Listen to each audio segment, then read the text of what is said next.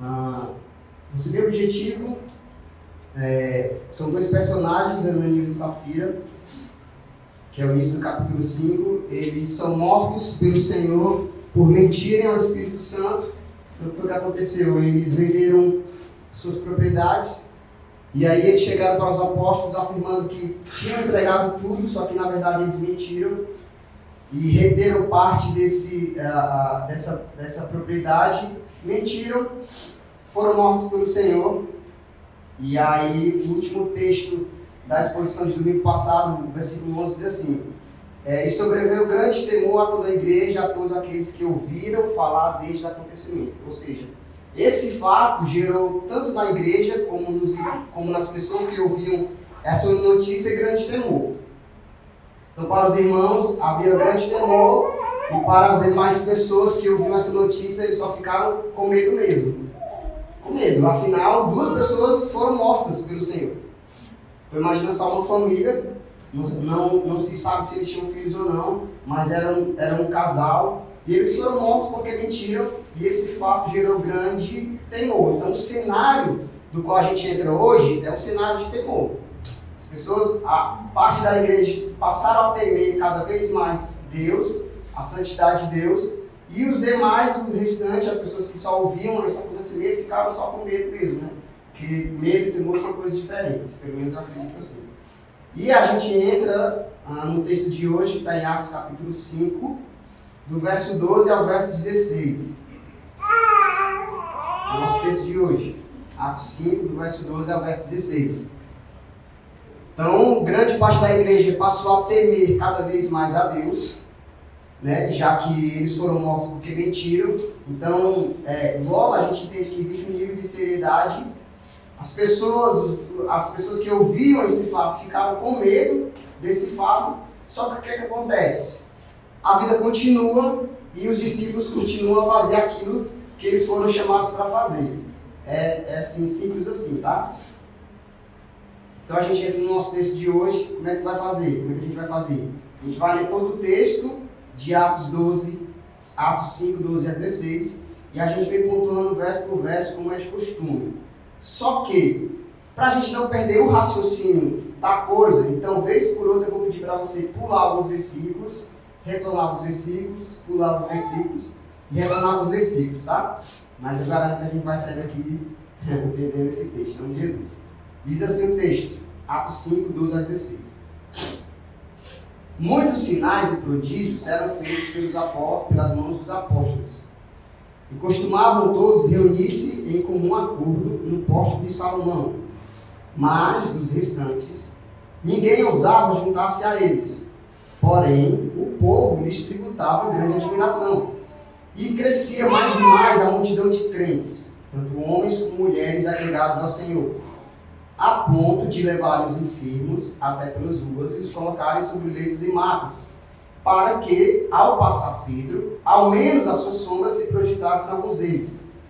Afluía também muita gente das cidades vizinhas a Jerusalém, levando doentes e atormentados de espíritos imundos, e todos eram curados. Vamos orar? Pai, muito obrigado, Senhor, pela tua palavra. Muito obrigado, Senhor porque o Senhor se revelou a nós para nos ensinar, para nos orientar, Pai. Eu te peço que o Teu Espírito Santo, Pai, continue falando aos nossos corações, Senhor. Continue abrindo o nosso entendimento, abrindo as nossas mentes. Que o Senhor nos livre, Pai, das distrações, Senhor. Mas que o Senhor quebrante o nosso coração, que o Senhor nos convença da verdade da Tua palavra, Senhor. Eu te peço que o Teu Espírito Santo fale nessa manhã, nos ensinando, Pai. Em nome de Jesus. Amém. Muitos sinais e prodígios eram feitos pelas mãos dos apóstolos. A ênfase, a ênfase aqui é muitos sinais e prodígios. Muitos, quanto? Muitos. Muitos, do, no grego original, muitos. Tá? Eram muitos sinais, tipo assim, absurdamente, eram, eram sinais, uma coisa extraordinária. Então a ênfase é muitos sinais e prodígios. Agora, quais eram esses sinais e prodígios? Do que se trata esses sinais e prodígios que os apóstolos estão fazendo? Que são muitos. No texto é, é, subsequente não nos diz, mas a partir do verso, quero que você pule para o verso 15, a parte A, e o verso 16, a parte B, a gente vai ver dois exemplos que Lucas narra desses, é, desses sinais e prodígios. Verso 15, parte A, e 16, parte B. São dois exemplos desses muitos sinais e prodígios. Diz assim, é, 15, parte A. Parte A é a ponto de levarem os enfermos até pelas ruas e os colocarem sobre leitos e macas. A ênfase que está em enfermos. Quem está enfermo está doente. 16, parte B. Levando doentes e atormentados de espíritos imundos. Então aqui a gente acabou de achar esses dois exemplos. São doentes que estão sendo curados e pessoas atormentadas em espíritos imundos que estão sendo libertos. Dois exemplos que na narrativa de Lucas ele nos traz, ele exemplifica. E a última parte do texto diz que todos eram curados. Então o que é estava acontecendo aqui? Quais eram esses muitos sinais que os apóstolos estavam fazendo? O que, que o texto nos fornece? Que eram doentes, muitos doentes que estão sendo curados, e muitas pessoas possessas de espíritos imundos que estão sendo livres. Certo, doenças, mas que tipo de doenças? Quais eram essas doenças? Então, a nível de conhecimento, eu fui pesquisar, só para a gente entender um pouquinho mesmo qual é essa realidade. E aí existe um autor chamado Henry Daniel, que escreveu um livro chamado A Vida Diária dos Tempos de Jesus. Que ele separa um trecho do, do livro para citar quais eram as doenças que eram mais comuns exatamente nessa época, nessa, na, na, na igreja do primeiro século. E aí eu quero listar para vocês, até porque vai fazer um pouquinho de sentido no decorrer da exposição, tá? Então são elas, as doenças comuns. Inflamação dos pulmões, comum, pneumonia, disenteria, doenças nos olhos, inclusive nos maiores hospitais é, oftalmológicos, é, inclusive em Jerusalém, eu pesquisei, malária, inclusive a, a esse mesmo autor, ele ajuda a afirmar que a, a, febre violenta que a sogra de Pedro tinha, lembra da, da sogra de Pedro, tinha forte febre violenta, era em função da malária, então era, era outra doença que era muito comum. Muitos paralíticos de nascença, a gente, Lucas até narra o coxo de nascença, né, no capítulo 3, hidropsia, eu não, não sei qual, qual é essa doença, se alguém souber aí, enfim, hidropsia, elefantíase e lepra. E aí eu quero frisar três doenças aqui para a gente poder é, dissertar um pouco.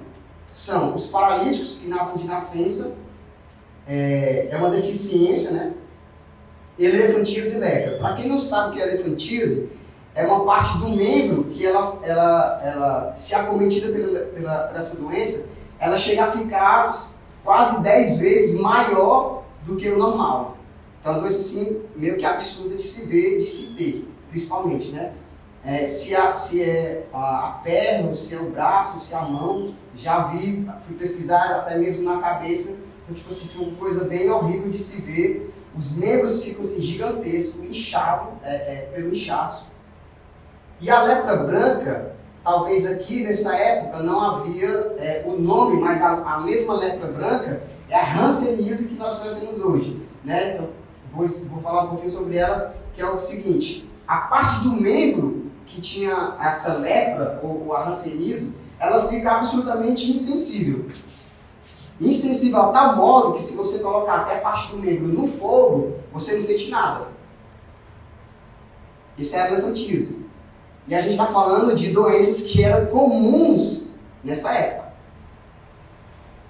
Então o que, é que eu quero falar com isso? É esse nível de doenças, são esse nível de doenças nessa época que são comuns para uma época que não havia tecnologia, não havia recursos, não havia ferramentas, não havia formação acadêmica que nós temos hoje. São esse nível de doenças, sem quaisquer que sejam os recursos que nós, nós, nós temos hoje. Por exemplo, é, é uma dor de cabeça, um comprimido dedicado, se não tiver, liga para a farmácia, rapidamente chega. Se a gente sentir qualquer doença, qualquer sintoma que a gente não sabe identificar de primeira mão o que é, ah, A gente vai no, no Opa da Vida, no hospital público particular, e aí faz alguns exames com todo o suporte, com todos os recursos, com toda a formação acadêmica que eles têm, talvez de imediato ou durante o dia, no final do dia ou durante a semana, a gente vai ter um diagnóstico mais preciso. Não, você tem isso, você está sentindo isso, se trata com isso, você precisa comprar isso. Nesse tempo não havia nada disso. Mas não havia é, médicos ah, nesse tempo, havia médicos. Lucas era um médico. Só que você há de concordar que o nível de conhecimento medicinal deles, comparado ao que nós temos hoje, é absurdo. É muito distante. Mesmo porque o conhecimento que eles tinham é, medicinal, os médicos da época, era muito voltado para a, a parte natural da coisa. Muito natural. Por exemplo, a, o conhecimento deles era voltado para ervas, né? É o conhecimento que, que os nossos avós têm, né? Tá doente, então faz ali um chá de, de erva, de cidreira, de casca de laranja, e faz um lambedor, conhecido como lambedor, toma e fica bonzinho. Então, o conhecimento que eles tinham dos médicos daquela época era voltado para essa parte mais natural. E alguns deles até era eles juntavam esse conhecimento natural da coisa com partes místicas. Então era meio que um conhecimento natural da coisa e uma parte meio que é, é, é, de feitiçaria, né? Logicamente, Lucas não fazia parte desse time. Interessante observar, é, com relação a essa limitação de conhecimento, de recursos, que existe até um trecho é, é, que, que Marcos narra da, da mulher do fluxo de sangue. Lembra? Hemorragia, ela, ela era cometida há 12 anos que ela padecia dessa enfermidade. E, e Marcos, ele pega pesado com os médicos, porque ele diz assim, ó, essa mulher padecia de enfermidade há 12 anos. Olha o tempo, 12 anos de mulher sofrendo. E ele diz que ela buscou muitos médicos, ela procurou muitos médicos e mais, ela entregou tudo. Então, tudo que ela tinha para ofertar, para, aliás, para ofertar não, para comprar, ela deu tudo. Só que nada foi resolvido. Não conseguiu nenhum diagnóstico, não conseguiu, não, é esse, é, esse é, você vai tomar esse tipo de remédio, nada disso. Nada foi resolvido devido à limitação de conhecimento, de recursos, etc. A salvação dela foi encontrar o próprio Cristo, né? Pegou aqui na aula dele, ela foi curada para a glória de Deus. E o fato é o seguinte: o último texto do verso, do, da nossa leitura de hoje, diz assim: ó, é uma afirmação de Lucas. E todos eram curados. Todos eram curados. Se a gente observar aqui, o que, a gente aprende aqui? Gente, todos eram curados. Mas se a gente frisar principalmente nessas doenças que eu frisei, que é a, os paralíticos de nascença, elefantismo e lepra, são doenças verificáveis. São doenças que o povo estão vendo a olho nu. Não, eu vi, ele era paralítico de nascença, eu vi ele ser curado pelos apóstolos, eu estou vendo. Ele era paralítico a vida toda, ele pedia esmolas. Não, eu estou vendo, era meu vizinho, ele tinha elefantíase, né? no, no tempo era lepra branca. A parte desse membro, a coxa ou a perna, os braços eram gigantes. Tinham, sei lá, o triplo do, do seu tamanho e eles foram curados. São curas reais. São curas verificáveis. O povo está vendo.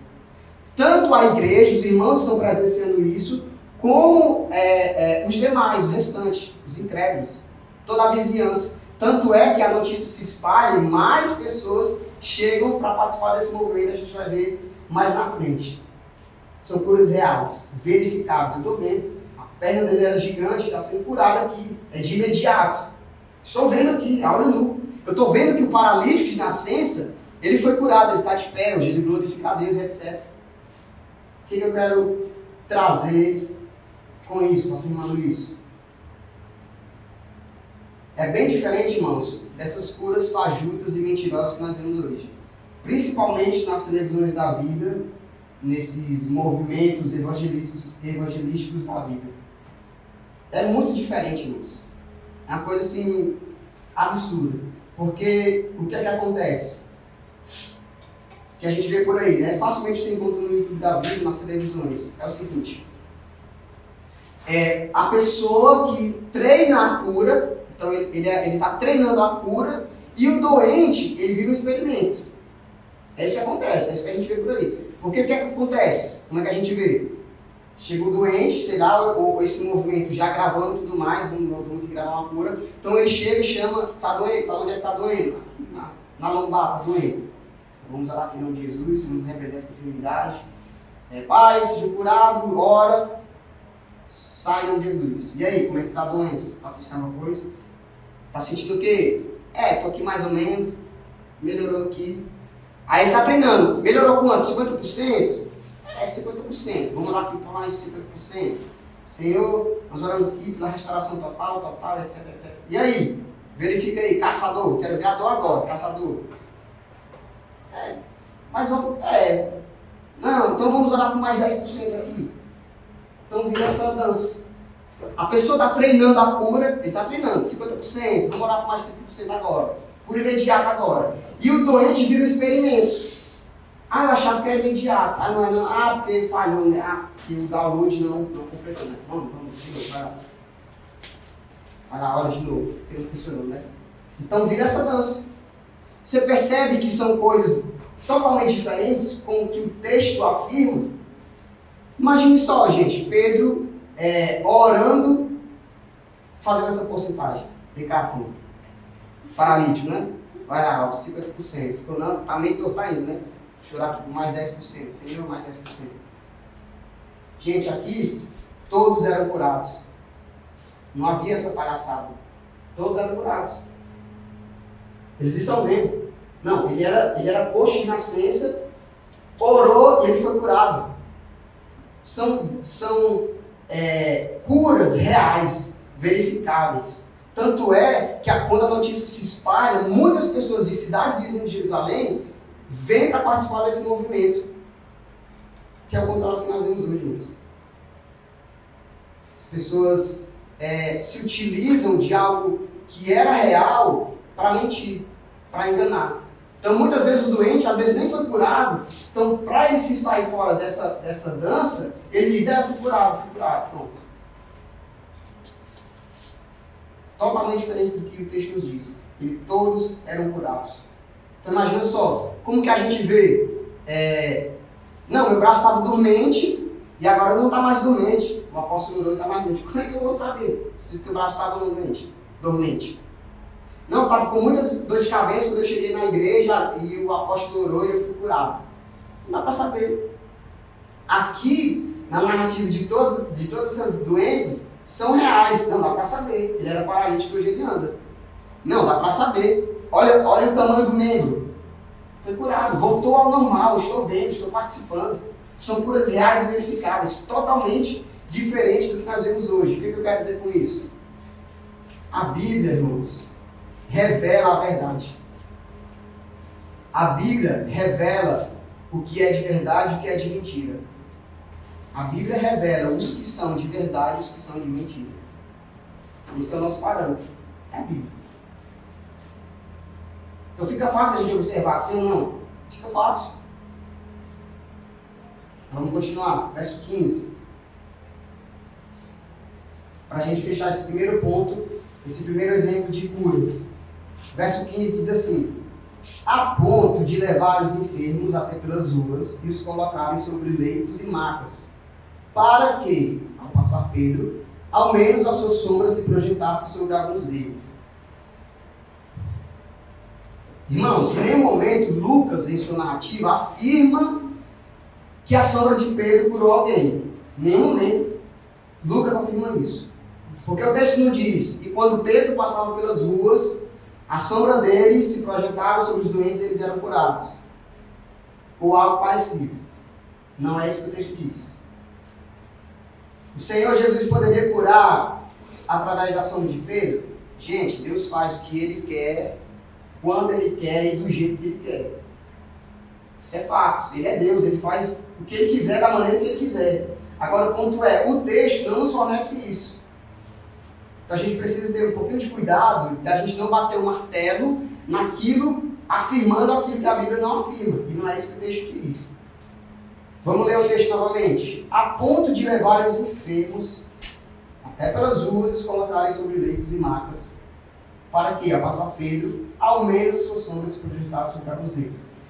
O que é que a gente pode é, deduzir do texto? É o seguinte: o texto inicia assim, ó, a ponto de levarem. Alguém está sendo conduzido aqui. Quem está conduzindo quem? O próprio povo está conduzindo é, quem? Os enfermos, os doentes, para onde? Para as ruas. O povo tomou a iniciativa. Então imagina só, olha esse cenário de doenças pesadíssimas, muitos paralíticos. Imagina esse cenário. Surge um grupo de pessoas que estão pregando uma mensagem de salvação, de redenção, de perdão.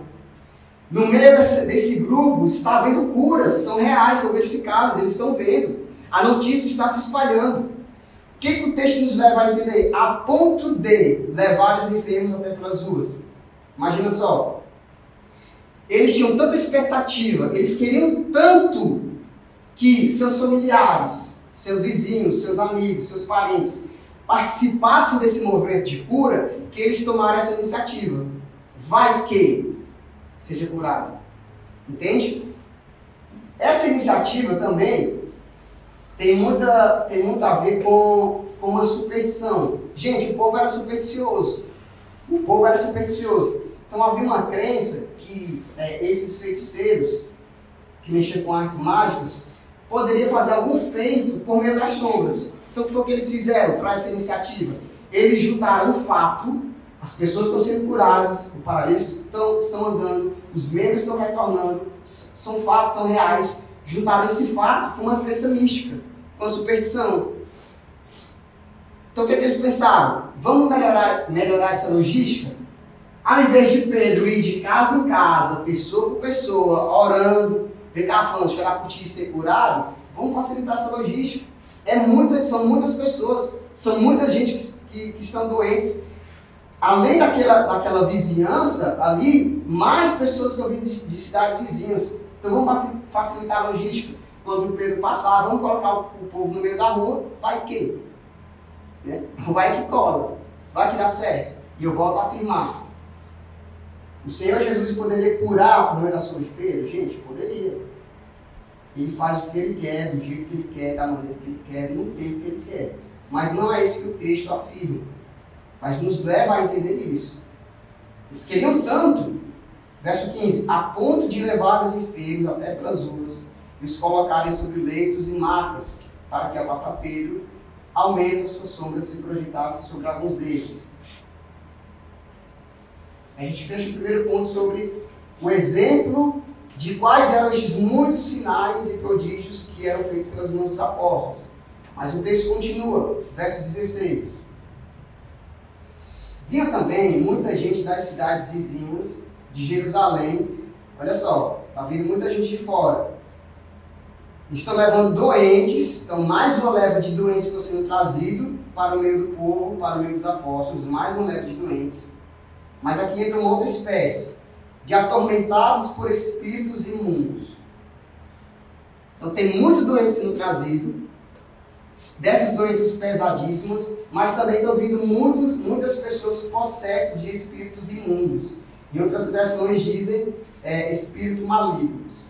Gente, demoniados. São os endemoniados. Então, o que, eles pensaram? Bom, se está havendo curas reais, pessoas estão sendo curadas, tem um parente, uma família, um vizinho que está atormentado por espíritos imundos, que estão possessos, vamos ver se eles podem também fazer isso. Vamos ver se eles podem curar estas pessoas. E o texto, ele não nos diz, não nos fornece como que isso acontecia. Né? Da mesma forma que o texto não explicava quais eram esses tipos de doenças, a gente foi pesquisar, o texto não diz também como que, que estes é, é, essas pessoas atormentadas eram expulsas. Aliás, os espíritos, né, eles eram curados. o texto não diz isso. Mas há um texto que eu quero ver com vocês, que está em Atos capítulo 8, verso 7. Abra comigo. Nem coloquei o cronômetro, meu Deus. Atos capítulo 8, verso 7. Vamos ler o verso 6 só para ganhar um pouquinho de contexto. Aliás, o verso, é, verso 6. Diz assim, ó. As multidões unânimes davam atenção às coisas que Filipe dizia. Aqui, que a evidência Filipe. ouvindo-as e vendo os sinais que ele fazia. Verso 7. Porém, os espíritos imundos, gritando em alta voz, saíam de muitos que estão possuídos por eles. Soa meio redundante, né? Saíam gritando em alta voz, mas é isso que o texto diz. Então era assim que eles eram curados. Ou era assim que havia uma manifestação verdadeira. O que eu quero dizer com isso? Gente, vamos lá, fazendo esse paralelo com, o que a gente vê hoje. Eu não sei em qual cartório que eles foram registrados. Mas o que acontece é o seguinte: como é teu nome? Écio Caveira, Zé Pelinca, etc, etc. Então hoje eles têm nome e eles são entrevistados. É assim que a gente vê por aí. Só que pensa comigo, gente. Vocês já tiveram a infelicidade de presenciar uma pessoa normal como nós, que está descontrolada, motivada pela raiva, pela ira, pelo ódio. Não sei se vocês já tiveram essa infelicidade de presenciar, eu já vi. E é uma cena horrível de se presenciar. E a pessoa está descontrolada, descontrolada. Ela está com tanta ira, com tanta raiva que ela está descontrolada. Está quebrando tudo, está gritando, está esbravejando várias palavras feias, com toda certeza. Então é uma cena ruim de se ver, de se presenciar. Agora imagina o demônio saindo. A loucura que é. Muito embora muita gente pareça um demônio, né? Sim, misericórdia. Quando tá irado, né? Mas imagina a cena, gente. As pessoas descontroladas, uma cena horrível de se presenciar, de se ver. Imagina espíritos sendo expulsos pela autoridade do Senhor Jesus. Era uma coisa absurda. Era uma coisa ruim de se presenciar, de se ver. Só que o texto novamente afirma, e todos eram curados. Então está vindo uma leva de doentes das cidades circunvizinhas para participar desse movimento. Doentes são curados, mas também tais pessoas que são atormentadas por esses espíritos imundos também são curados. E aqui não, há, não existe entrevista. Aqui os apóstolos estão perguntando do nome. Qual é teu nome? O que, é que tu quer fazer para a igreja? E eu não quero deixar os crentes doarem tudo que eles têm para a igreja. Está vendo, igreja? Os, os demônios não querem deixar vocês. É uma malandragem. Então eu volto a afirmar, percebem que a Bíblia, irmãos, revela a verdade. Ela revela o que é de verdade e o que não é de verdade. Ela revela quem são os de verdade e os que não são. E glória a Deus por isso. Então a gente fecha os dois exemplos que o texto nos fornece de quais eram é, estes muitos sinais e prodígios que os discípulos estão fazendo. São que os doentes estão sendo curados, muitos doentes, que não é uma simples dor de cabeça, uma dormência nas mãos, não. Paralíticos estão se levantando, elefantis, lepra branca, etc. E muitos endemoniados estão sendo libertos. São os dois exemplos que o texto nos diz. Mas vamos para a parte B do verso 12, né? Que a gente só leu a primeira parte. Continue no verso 12, diz assim. E costumavam todos reunir-se em comum acordo no pórtico de Salomão. Verso 13. Mas dos restantes, ninguém ousava juntar-se a eles. Porém, o povo lhes tributava grande admiração. Então, Lucas narra aqui uma separação de dois grupos. Nesse texto, Lucas narra a separação de dois grupos e um paradoxo. O primeiro grupo, eles têm um bom costume de se reunir, é, de estar reunidos em comum acordo. Ou seja, esse primeiro grupo que Lucas narra uma separação é um grupo que está, que tem um costume, eles têm um costume de estarem reunidos de comum acordo, ou seja, eles estão unidos. Existe é, unidade nesse primeiro grupo. Eles estão no mesmo sentimento, no mesmo pensamento. Eles estão unidos. E eles têm um costume, né? Domingo após domingo, no dia do Senhor. Eles estão reunidos ali. Eles, eles têm um bom costume. Ah, e existe outro grupo, que é dos restantes. Vamos voltar um pouquinho. Eles se reuniram no pórtico de Salomão. O que era o pórtico de Salomão? Eram os corredores em volta do templo. Tá? Eu não sei se 360, não sei se dava a volta no templo, mas o pórtico de Salomão eram grandes corredores ali em volta do templo, então eles avistavam o templo, eles avistavam o pátio, e, e esse primeiro grupo que costuma se reunir, eles estão, é, eles costumam se reunir nesse, nesse lugar no pórtico de Salomão. Verso 13, a gente entra no segundo grupo. Quais eram? Olha só o que o texto diz. Mas, aqui um grupo que se reúne, eles estão unidos, eles partilham bens, partilham pão. Mas, dos restantes. Lucas narra essa separação e ele está chamando outro grupo de restantes. Mas dos restantes, em outras versões dizem, mas dos demais, ninguém ousava juntar-se a eles. Porém, aí entra a contradição, o paradoxo. O povo lhes tributava grande admiração. Então, como é que isso acontece? Tem um grupo que costuma se reunir sempre, tem um grupo que costuma se reunir, eles estão em unidade, então eles partilham o mesmo sentimento, o mesmo pensamento. Só que existe um outro grupo que Lucas chama de restante, que eles, ninguém ousava se juntar para se juntasse a esse primeiro grupo. Eles não ousam, eles não querem estar presentes, eles não querem participar, eles não querem estar em unidade, mas ainda assim ele lhes tributava, ou seja, eles tinham grande admiração por eles. Olha que loucura. Quem era esse primeiro grupo? Os crentes. Os crentes, irmão, aqui está a evidência da igreja, do Senhor Jesus.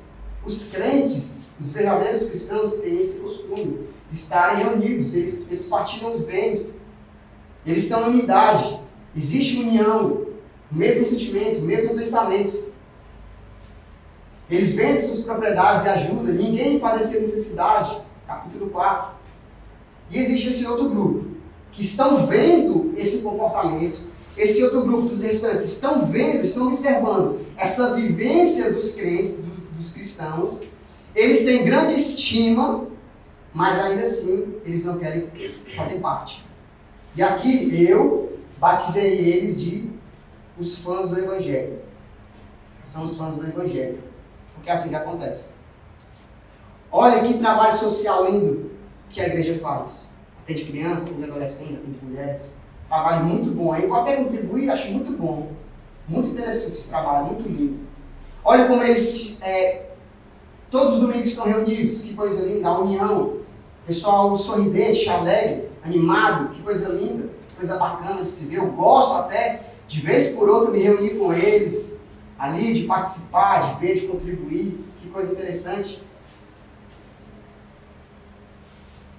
Mas eles não querem estar unidos.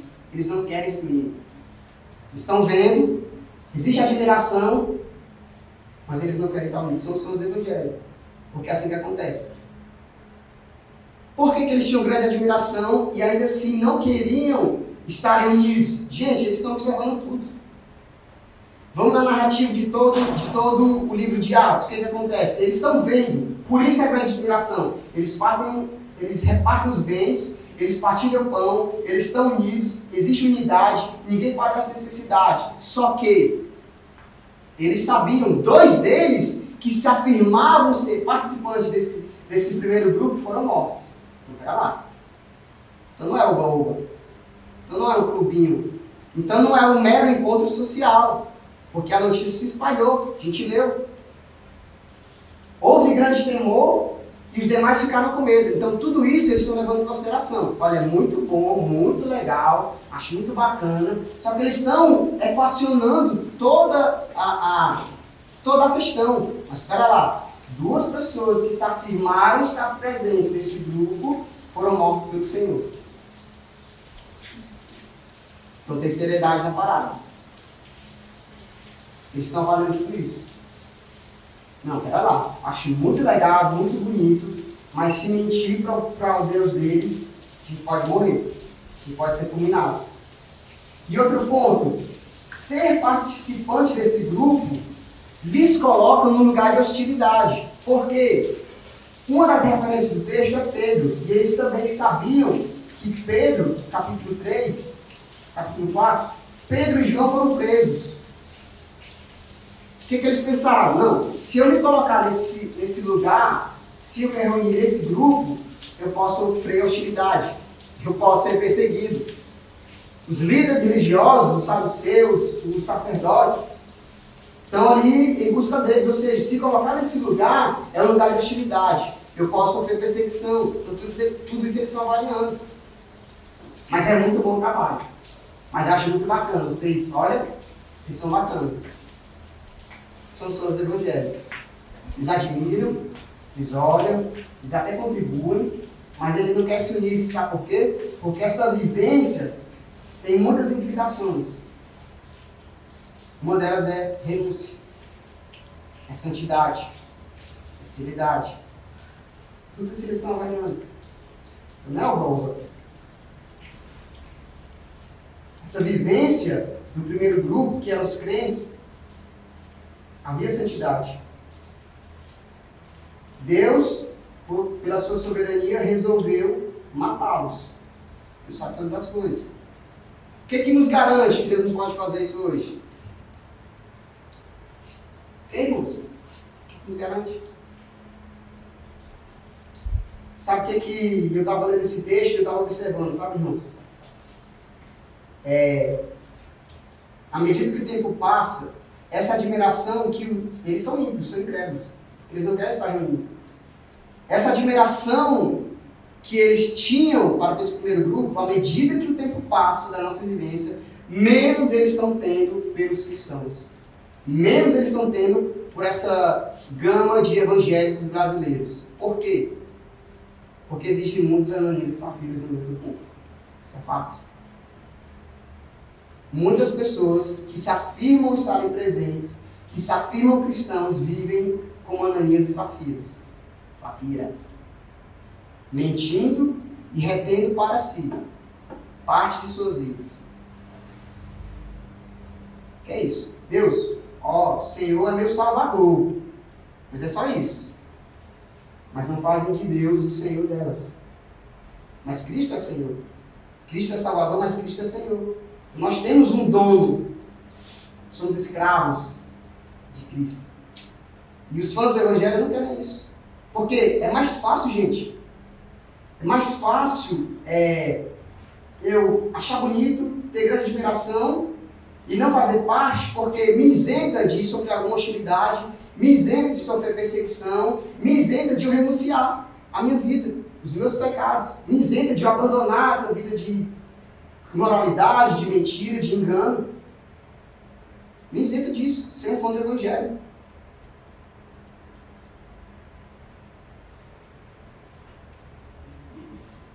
E é triste, irmãos, porque à medida que o tempo passa, mais fãs do Evangelho surgem. Mas glória a Deus, porque a palavra nos diz e nos ensina que nós devemos ser verdadeiros, verdadeiros adoradores Eu vou, eu vou resumir a exposição de hoje em dois, em dois pontos e em seguida eu faço aplicação. Vou resumir tudo que eu disse em dois pontos e faço aplicação. Um, que o texto nos fornece, tá? Muitos doentes eram verdadeiramente curados pelo Senhor. A ênfase, né? Verdadeiramente. Então não eram essas doenças, essas curas fajutas que a gente vê por aí. Eram curados pelo Senhor por meio dos apóstolos. Isso era um fato incontestável. Ou seja, não havia margem para dúvidas, pois eram visíveis, verificáveis, eram curas reais. O que está acontecendo aqui, irmãos, é, é algo singular na história da igreja. É algo extraordinário. Extraordinário. Que não havia porcentagem de cura, deixa eu ver, mais uma vez, vamos lá. Não. Todo mundo era curado. Os apóstolos foram cheios do Espírito Santo e aqui eles aplicam esse poder recebido pelo próprio Cristo de maneira extraordinária. Todos eram curados. Doentes eram curados, muitos doentes eram curados, e espíritos imundos eram expulsos dessas pessoas que vivem atormentadas. E ponto 2. Muitas pessoas, tanto homens como mulheres, eram convertidas, acrescentadas e agregados no Senhor e esta afirmação está no verso 14. E aumentava sempre mais e mais o número de crentes no Senhor, uma multidão de homens e mulheres. Ou seja, Cristo continua realizando sua boa obra. É isso. para fechar isso. Cristo continua realizando boas obras. Nesse movimento, pós a, esse drama né, dos, dos dois terem mortos, terem sido mortos, Ananias e Safira, os apóstolos continuam a fazer aquilo que eles foram chamados para fazer. Cristo continua realizando sua boa obra por meio dos apóstolos. Então, a conversão de pessoas, tanto homens como mulheres, doentes são curados e pessoas são libertas de espíritos imundos. É o nosso texto de hoje. Quero fazer duas apenas aplicações ah, para nós, tá? E já finalizo. A primeira aplicação tá em Hebre... é, um, é um versículo bíblico, está em Hebreus 13, 8. Se você quiser abrir, se você quiser abrir. Hebreus 13, 8 diz assim: Jesus é o mesmo ontem, hoje e será eternamente. Mesmo Cristo que capacitou não somente a Pedro a realizar tais milagres para a sua glória, é o mesmo Cristo de hoje.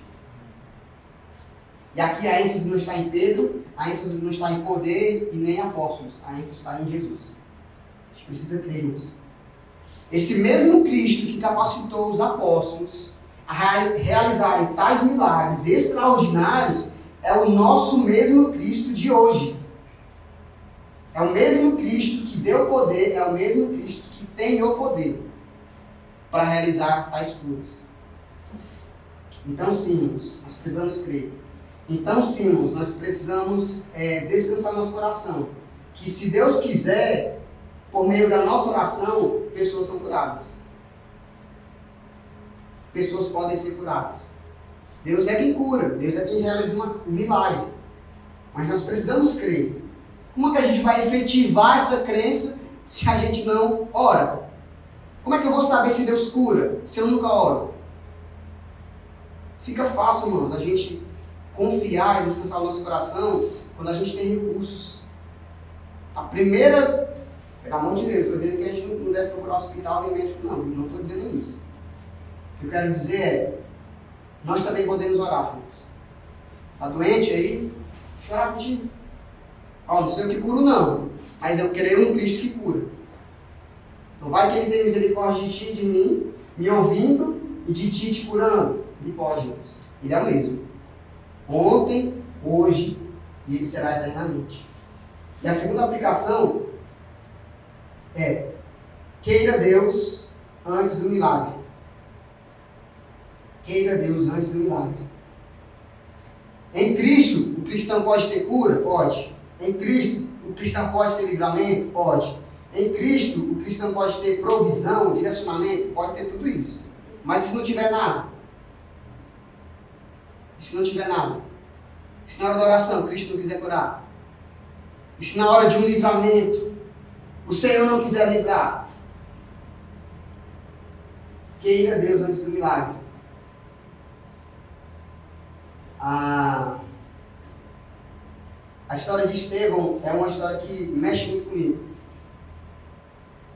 Porque Estevão poderia até ter orado pelo livramento. Quem me livra disso, dessa condenação, desse, dessa, desse julgamento injusto. Mas ele não foi livre pelo Senhor. Ele foi morto, apedrejado. Só que, sabe o que é interessante da história? É que o coração de Estevão estava tão em Deus, estava tão descansado em Deus. O coração de Estevão olhava para Cristo, que mesmo sendo morto apedrejado por aquelas pessoas que não tinham é, direito, ele olha para elas, olha para Cristo e fala: Senhor, não lhes impute este pecado. Mesmo sendo apedrejado até a morte, não existe um senso de justiça ou de maldade ou nada disso. Ele bem poderia dizer: Senhor, mas o Senhor não está me livrando, Senhor. Ele não, ele não havia margem para reclamação, não. Ele olha para o céu e vê Cristo. Ele vê Cristo. Meu coração está tão em Deus, está tão em Cristo, que eu tendo o livramento ou não, que eu tendo a cura ou não, meu coração descansa, que é Ele. É Ele. Se eu sou curado ou não, se eu tenho uma provisão ou não, é Ele. Eu quero finalizar é, fazendo uma breve citação do catecismo, não vou ter o nome, não sei dizer, é o catecismo. Que a pergunta é assim, ó. Eu finalizo, gente? Qual é o teu único consolo, tanto na vida como na morte? E a resposta é: é que eu pertenço, corpo e alma, tanto na vida como na morte. Não a mim mesmo, mas ao meu fiel Salvador Jesus Cristo. Ser de Cristo é para o verdadeiro cristão o maior, inigualável e insuperável consolo que a misericórdia de Deus lhe propiciou. Nosso maior consolo, irmãos, é saber que apesar da cura, que apesar do livramento, da provisão, é saber e descansar e ter a certeza que o nosso consolo é estar com Cristo nos céus. Esse é o consolo do cristão. Então ele vai passar por muitas coisas, muitas aflições. Talvez seja curado, talvez não. Talvez tenha um livramento, talvez não. Mas o coração dele está tão conectado, está tão firme. Ele descansa tanto no Senhor que se tem ou não é irrelevante. O coração dele está no Senhor. Esse é o consolo do cristão. Olha, toda dor vai passar. Toda tristeza, toda perseguição vai passar. Meu coração está alegre, descansando, porque um dia Cristo voltará e levará o seu povo e levará a sua igreja. Amém? Vamos orar? Pai, muito obrigado, Senhor, por esse tempo. Muito obrigado, Senhor, pela revelação da tua palavra, Senhor. Muito obrigado, Senhor, porque tu és o mesmo ontem, hoje e eternamente. Muito obrigado, Senhor, porque nós, sendo inimigos de Ti, o Senhor nos amou, o Senhor nos salvou. Obrigado, Pai, porque Tu és o mesmo Deus que operou ontem, que opera hoje, que opera amanhã. Obrigado, Senhor, porque tais sinais evidenciaram, Pai, o quanto o Senhor é poderoso. Tu és poderoso, Deus. O Senhor move os céus, o Senhor move terra, o Senhor abre mar. Não existe, não existe doença, Pai, que seja difícil para Ti, Senhor. Nós cremos no poder da oração. Muito obrigado, Pai, porque através do Teu nome, Jesus, pessoas são libertas, Pai. Pessoas atormentadas, Senhor. Tem misericórdia dessas pessoas. Nos coloca no caminho delas, Pai e usa as nossas vidas, Senhor, para libertá-las, Pai. Mas nós sabemos que é por meio de Ti, unicamente de Ti, Jesus, do Teu nome. Nós cremos que há poder no Teu nome, Senhor.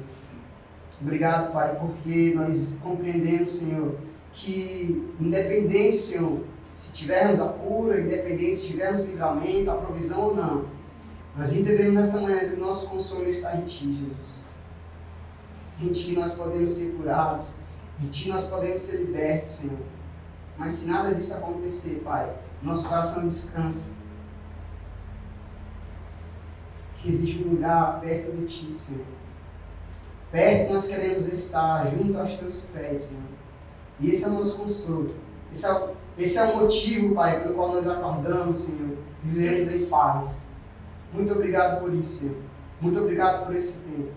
Em nome de Jesus. Amém. Momento sem terminar. Mas agora.